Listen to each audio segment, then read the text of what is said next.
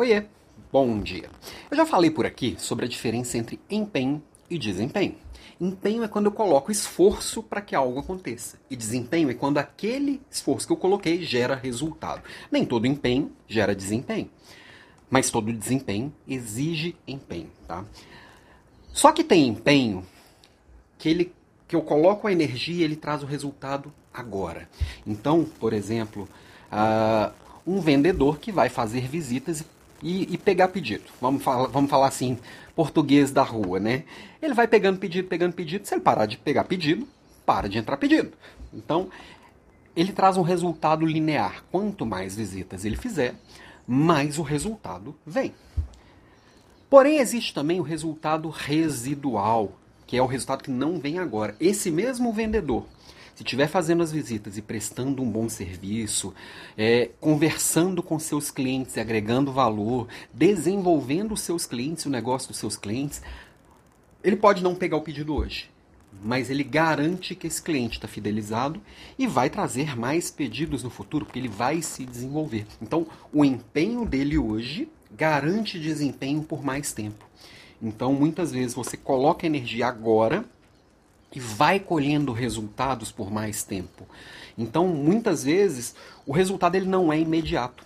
E muita, muita gente não consegue entender isso no dia a dia. Então, o empenho ele tem que ser planejado para o curto, médio e longo prazo. Então, entender como funciona esse resultado linear e o resultado residual nos ajuda inclusive a ser mais produtivos. Se eu tenho algo que vai me trazer resultado, um, um resultado residual mais longo, vale muito mais a pena eu colocar energia nisso agora, porque eu vou colher resultados disso por muito tempo. Enquanto o resultado linear, eu preciso colocar empenho todo dia, todo dia, todo dia. Um dia que eu tiver dor de barriga, parei de colher resultados. Ele é necessário? Tem coisas que eu preciso fazer com frequência? Sim. Mas quando eu construo é, através do meu empenho, coisas que vão permanecer no longo prazo, o resultado ele é muito mais forte, concorda? Na hora que a gente tem ideia disso, noção disso, e eu começo a olhar o meu resultado de hoje, de onde vem a fidelidade do meu cliente hoje, de onde vem o que eu construo hoje, pode ser colhido por muito mais tempo. Por exemplo, construindo um processo melhor. Às vezes eu melhorando o meu processo, meu resultado não vem hoje ele vem daqui para frente. Eu vou colher esse resultado, às vezes, para sempre. Por exemplo, suponhamos que eu lance um livro aqui, eu vou receber royalties desse livro o resto da minha vida. Resultados residuais. Eu coloquei o empenho agora e o, o, o desempenho vai acontecer o resto da vida. Diferente, sei lá, da aula que eu vou dar amanhã à noite. É um resultado já linear.